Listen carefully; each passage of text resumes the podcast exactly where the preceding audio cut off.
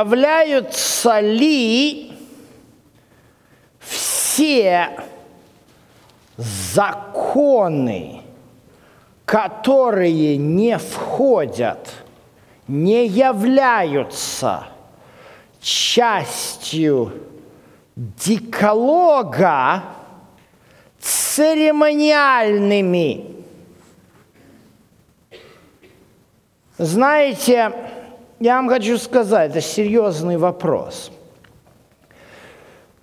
Этот аргумент о том, что 10 заповедей мы выполняем, а остальные мы не выполняем, потому что они обрядовые или церемониальные, возник в середине XIX века – в Америке. В чем там было дело?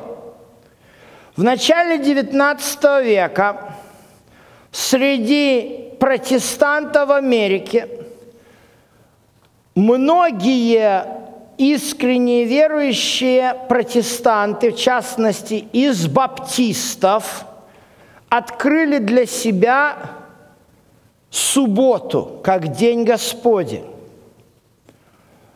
1820 году, об этом свидетельствует история, американские баптисты, 40% американских баптистов соблюдали субботу. В церкви возникли серьезные споры. Кроме американских баптистов были и другие верующие – которые приняли истину о субботе. И поэтому, но были и те, которые были страшными противниками истины о субботе. Вот, например, была такая деноминация, конфессия образовалась тоже в Америке. Называлась она «Церковь Христа». Ее основатель Александр Кембл, он прошел длинный путь. Сначала он был служителем пресвитерианской шотландской церкви. Потом он принял учение баптистов о крещении в зрелом возрасте. Но потом он откололся от баптистов, так как считал, что братья-баптисты идут по ложному пути, принимая субботу, которая должна защищать и отстаивать святой день воскресения Господнего. И вот тогда были дебаты. Я читал эти дебаты в библиотеке, исследовал эти вопросы вот, между субботствующими христианами и противниками субботы. Э, были дебаты такие в 50-е годы 19 века, в 70-е годы. И вот основной аргумент – если ты соблюдаешь субботу, ну, должен все законы соблюдать. Вот, надеть на себя кисточки, там еще чего-то и так далее. Ну, естественно, братья, которые отстаивали субботу, они тогда пришли к такому выводу, что все законы, которые вот это вот их оппоненты цитировали. Они это все церемониальные законы, их отменили. А вот десятисловный закон в книге Исход 20 глава, это моральный закон, и его надо соблюдать. И даже использовали для этого такой интересный стих. Второзаконие, 31 глава, 26 стих, где сказано, возьмите сию книгу закона, положите ее одесную ковчега. И они говорили, вот посмотрите, Моисей написал свой закон, вот Моисеев церемониальный, он ее возле ковчега положил – а десятисловный закон, это две скрижали, Он в ковчег его положил. То, то есть тот главнее. Знаете, друзья мои, проблема в том, что подобные аргументы, может, они и хорошие, но в этих аргументах такие дыры широкие, что, как говорят сегодня, через эту дыру товарный поезд проведу. Понимаете, посмотрите, вот так выглядит книга закона Божьего, которую Бог дал Моисею. Это состоит она из пяти книг, этот свиток. Книга Бытия, книга Исход, книга Левит, книга Числа, книга Второзакония. Скажите, вот в этой книге, вы думаете, будет – из кни... Э, отрывок из, из, из книги Исход, 20 глава, или там будет дырка. Понимаете, в чем проблема-то? Друзья мои, серьезно нужно размышлять. Ходят в 10 заповедей, в деколог, являются церемониальными – Давайте я вам примерчики приведу. Вот откройте, пожалуйста, Левит 19.31. Не обращайтесь к вызывателям мертвых, к волшебникам не ходить. Это церемониальный закон или нет? Или можно на блюдечке там гадать? А вот, например, такой закон. Перед лицом седого вставай, почитай лице старца. Или нам нужно уже, знаете, как в сегодняшнем обществе, престарелых людей вообще ни за что не читают. Или, например, такой – не делайте неправды в суде, в мере, в весе, измерении. Да будут у вас весы верные, гири верные, ефа верно, гин верный. Это что, церемония? Вы понимаете? Проблемка. Проблемка. Хорошо рассуждать о законе, который никогда не читали – когда же начинаешь в этот закон вчитываться, то обнаруживается, как же быть здесь? То что, какая-то церемония людей не обвешивать. И попробуйте найти в декологе что-нибудь похожее – а вот как, например, вот это, посмотрите. Хороший закон о том, как помогать бедным, чтобы не обирать виноградника дочисто, а чтобы осталось что-то бедному пришельцу. Это что? Ритуал или церемония или как? Ну, друзья мои, левит 18, 19. Это что? Я читать даже не буду. Видите, да, это ритуал, церемония. Сейчас в Новом Завете можно. Понимаете, как оно, если при ближайшем рассмотрении Выходит, что табличка, которую я вам показал, очень красивая, пока не начинаешь в законы вчитываться. Потом начинаешь думать, что что-то явно не так. А вот, например, этот закон. Не мсти, но люби ближнего, как самого себя. Тоже не часть деколога. А может быть, где-нибудь с таким текстом мы уже встречались? А посмотрите, не это ли самое принцип «возлюби ближнего твоего, как самого себя»? цитирует Иисус, отвечая на вопрос фарисея в Евангелии от Матфея 22:36 о том, какая наибольшая заповедь в законе. Иисус называет, что получается Иисус делает? Он берет возлюби ближнего, как самого себя. Откуда он берет? Левит 18, 19. А возлюби Господа Бога твоего всем сердцем, всей душой твоей, всем разумением. Это откуда взято? Второзаконие 6.6.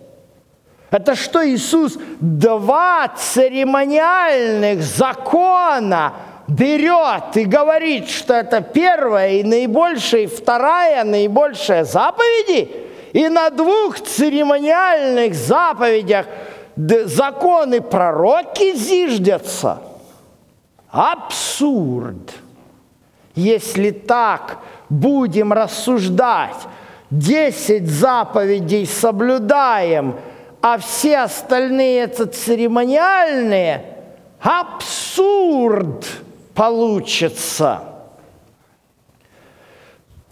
В чем проблема, друзья мои?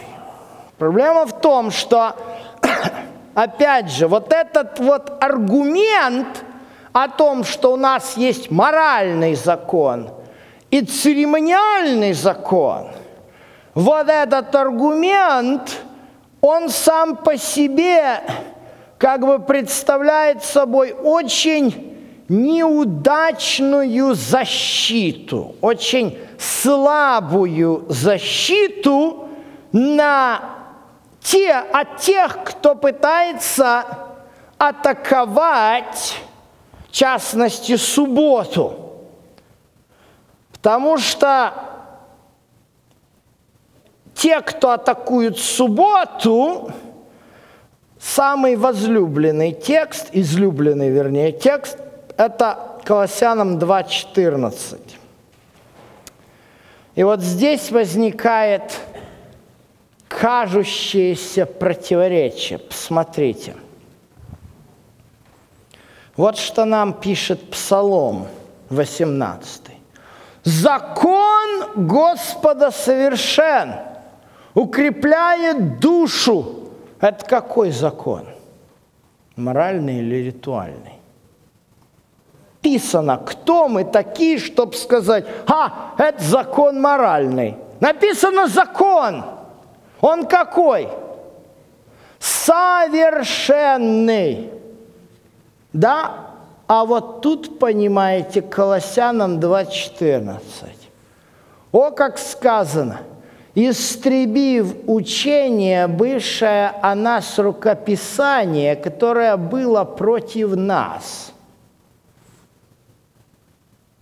И это часто. И он взял его из, крест, из среды и пригвоздил ко Христу.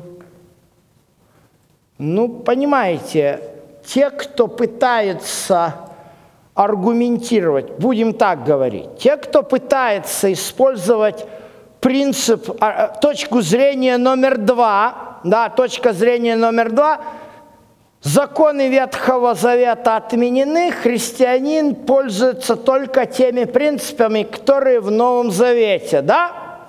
И это теперь против точки зрения номер три, да? И они говорят, вот смотрите, закон-то пригвоздили ко Христу, и те, кто пытается отстаивать точку зрения номер три о том, что вот 10 заповедей следует исполнять, а остальное это закон э, обрядовый, они говорят, а, так это вот те остальные ко кресту пригвоздил. Проблема опять же, а где написано, что он пригвоздил? Вопрос, знаете в чем? Вопрос возникает – том, что мы часто думаем и не вчитываемся. Бывшее о нас рукописание, которое было против нас, это что, закон? неужели Бог создал законы, чтобы они были против нас? Это невозможно. Почитайте, пожалуйста. Вот как сказано в книге Левит, 18 глава. «Скажи сынам Израилевым, я Господь Бог ваш, по делам земли египетской, в которой вы жили, не поступайте, по делам земли ханаанской, которую я вас веду, не поступайте, и по установлениям их не ходите» мои законы исполняйте, и мои постановления соблюдайте, поступая по ним. Я Господь Бог ваш. Соблюдайте постановления мои и законы мои, которые исполняет человек, жив будет. Это что, против нас Бог пишет? Это делать, что нам противно – Почитайте 18 главу Левит. Она схожа с тем, что мы читали в 20 главе. Речь идет о всевозможных извращениях, инцестах и прочих мерзостях, которые нас же дегради, то есть которые, которые, если мы будем жить, мы деградируем и в животных превратимся, понимаете? Поэтому Он говорит нам, Господь, чтобы мы не поступали по обычаям вот тех язычников. Это что? Против нас или это для нас? Вы понимаете, написано, чтобы, исполняя, мы жили этим – вы знаете, в чем проблема, друзья мои? Проблема, когда мы смотрим на закон против нас, рукописание против нас, мы читаем вот эти слова. У нас зачастую менталитет совершенно развернут в противоположную сторону. Потому что мы пытаемся служить Богу исключительно из страха. Вот это мы считаем, что Бог дает нам эти законы, и мы должны это делать. Если мы не будем это делать, мы в аду будем гореть. А так бы мы делали. Знаете, в чем проблема? Этим долго не проживешь. Если постоянно человек будет держать себя от наркотиков страхом, он долго не выдержит. Только понимая, что освободившись от алкоголя, от наркотиков, от других пороков, которых наш характер полнится – человек почувствует себя свободным, только тогда наступит истинное спасение. Что человек поймет, что то, что Бог заповедует, это лучше, чем то, что нам сейчас нравится. Только тогда мы изменимся. А если мы себя будем в узде держать, понимаете, тогда мы будем относиться к Божьим установлениям, которые прописывают наш образ жизни нормальный, человеческий, христианский. Мы будем воспринимать это как ярмо какое-то, как цепи, как узы. Разве Бог заковывает кого-то в узы или освобождает – Понимаете, явно не понимаем. Но я скажу, что мы не понимаем. Мы не понимаем, и мы делаем вывод, предпосылку, что слово рукописание – это закон. Послание к Колоссянам. 2.14. Слово рукописание – это закон. Так ли это? Я вам скажу, если вы где-нибудь в Библии найдете хоть раз слово греческое хиерографон, хиерографон, хиера – рука, графа писать, чтобы это относилось к закону Божьему или к пяти книгам Моисея, или к Торе, или как, вы мне покажите. Нет такой связи. Вот это выражение рукописание, бывшее о нас рукописание, так переводит русский синодальный. Это греческое хиерографон, то есть догмасин. Это уникальное слово, встречается всего один раз в Библии. И вот вопрос, что оно означает? Вот это слово догмасин, мы его можем даже узнать, да? Догмы, да? Но вопрос в чем? Часто когда в русском языке заимствуется какое-то слово, оно может менять свое значение. Знаете, что такое догмасин было в Римской империи? Я сейчас вам покажу догма. Вот перед вами догма. Вы узнаете, что это такое? Это табличка, которую вешали, прибивали римляне наверху, над головой преступника, которого они распинали, и там было написано преступление, за которое этого человека раз приговорили к распятию. Вы понимаете, что такое догма? Понимаете теперь, что эта речь не идет о Торе, что речь не идет о законе, ни о каком, ни о моральном, никаком. Речь идет о обвинениях, о преступлениях. Вы понимаете, что было прибито наши преступления, мое преступление, ваше преступление. Иисус прибил на крест. Мы уже говорили немножко с вами об арамейском языке. И арамейский язык – это язык, в общем-то, который был даже, возможно, до строительства Вавилонской башни – и один из его диалектов называется сирийским. И на арамейском языке, мы говорили, говорил даже Иисус и ученики его, потому что они жили в Галилее. А вот рядом с Галилеей жили сирийцы, которые не, не арабы-сирийцы сегодня,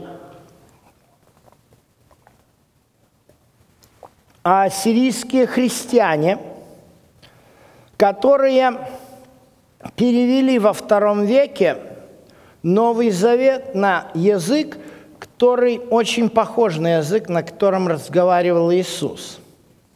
И вот когда они переводили вот это выражение хирографон, то есть догмасин с греческого языка на сирийский, они его перевели как долговая запись или запись грехов, штарховин.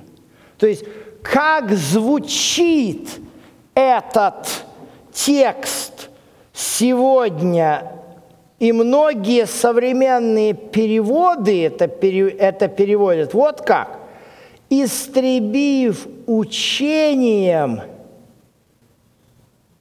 бывшее к нам обвинение» или долговую запись, которая была против нас.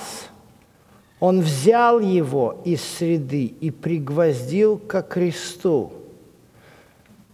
Ко кресту пригвождены записи наших грехов, за которые умер Иисус, а не закон, который, в принципе, указывает на эти грехи. Что там, где нет закона, там как мы можем сказать, что человек согрешил? Поэтому вы видите, и третья точка зрения, хоть и популярная, да, она имеет изъяны. При ближайшем рассмотрении идея о том, что 10 заповедей можно исполнять, нужно исполнять, все остальные нужно выбросить на мусорку, явно не работает. Но что, остается четвертая точка зрения. И здесь, конечно, вопрос, а можно ли исполнить все 613 заповедей Торы? Вот я вам приведу пример, мы уже читали этот стих. Хулитель имени Господня должен умереть. Ну что, вы знаете, если мы так будем исполнять ту заповедь. Ну, в Америке вообще скажу а, много э, в английском языке американском, что самое интересное, э, слово Иисус, Jesus, используется как ругательство. И много хульников Бога есть, уверяю вас. Некоторые верующие христиане на бамперах автомобилей вешают такой плакат. Иисус – это Господь, а не ругательное слово. Ну, правильно. Но теперь что? Если я буду исполнять, хотеть исполнять все 613 заповедей Торы, ну так я тогда должен э, носить с собой гранату, нож или что-то такое, ну и чего? Кто-нибудь только сругнулся именем Иисуса, я его раз только ножом прирезал, ну ладно, посадили меня, но за Божье это дело посадили, зато я исполнил закон. Да, написано, хулитель имени Бога должен умереть. Ну, друзья мои, если мы говорим об ортодоксальных иудеях, то они очень хорошо понимают, что сегодня 613 заповедей невозможно исполнить. Они говорят о том, что реально исполнить из них, так как храма нет, 238. Так что можно выторговать чуть-чуть себе. Да. Потому что проблемка-то ведь возникает. Да, вот как, например, исполнишь заповедь о том, что всякий израилит должен был приходить пред лицо Господня три раза в году. Да, то есть если мы исполняем все 613 заповедей Торы, ну, друзья мои, раскошеливайтесь на билеты на Тель-Авив. Три раза в году надо прилетать. Сколько? Тысяч двадцать за билет туда-обратно, 60 тысяч, как говорится. Ну, для россиян вроде не очень, как-то еще можно выжить. А вот, например, для жителей западного побережья США это приличная сумма. 1800, 2000. И вот надо каждый год по 6 тысяч, да еще и остановиться, ну, как хадж в Мекку. Но видите, проблемка. Явно мы видим, что и четвертая точка позиция не совсем работает. Видим, что при ближайшем рассмотрении ни одна из них не работает. Так вопрос, неужели Ветхий Завет таки устарел? Знаете, послание к евреям 8.13, многие сторонники этого утверждения, что завет таки ветхий, используют. Они говорят, говоря новый, показал ветхость первого, а ветшающее и стареющее близко к уничтожению. Но только проблема в чем? Здесь, к сожалению, не в том месте поставили точку. надо продолжить читать, чтобы выяснить, что же такое Ветхий Завет. И апостол Павел сразу же в следующих стихах послания к евреям объясняет, что такое Ветхий Завет. Это оказывается постановление о богослужении и святилище земное – вот что такое Ветхий Завет, друзья мои, не книга, а земное святилище и постановление о богослужении в нем. И дальше нам написано, что это земное святилище есть, является образом настоящего времени – в которое приносятся дары и жертвы, и которые с яствами, питьями, различными омовениями и обрядами, относящиеся до плоти, установлены только до времени исправления. Вот оказывается-то все просто. Если мы разберемся – в том, что такое Ветхий Завет, мы поймем, какие заповеди исполнять, какие не исполнять. Заповеди, которые имеют отношение к святилищу, являются Ветхим Заветом. А заповеди, которые не имеют отношения к святилищу, не являются Ветхим Заветом. Кажется, все просто – Остается выяснить, почему вдруг все ветшающее и стареющее близко к уничтожению. Для того, чтобы ответить на этот вопрос, нужно понять, что такое время исправления. А вот ответ Павел дает. Оказывается, время исправления – это время, когда Христос, первосвященник будущих благ – придя с больше не такого устроения, однажды со своей кровью входит во святилище и приобретает для всех нас вечное искупление. Вот для чего был дан Ветхий Завет. Для того, чтобы люди и израилиты того времени могли видеть то, что видим мы сегодня. Они не могли напрямую взирать на Христа, который распят и вознесен, и сейчас в небесном святилище совершает служение за нас. А мы можем. В этом великая наша надежда. Аминь.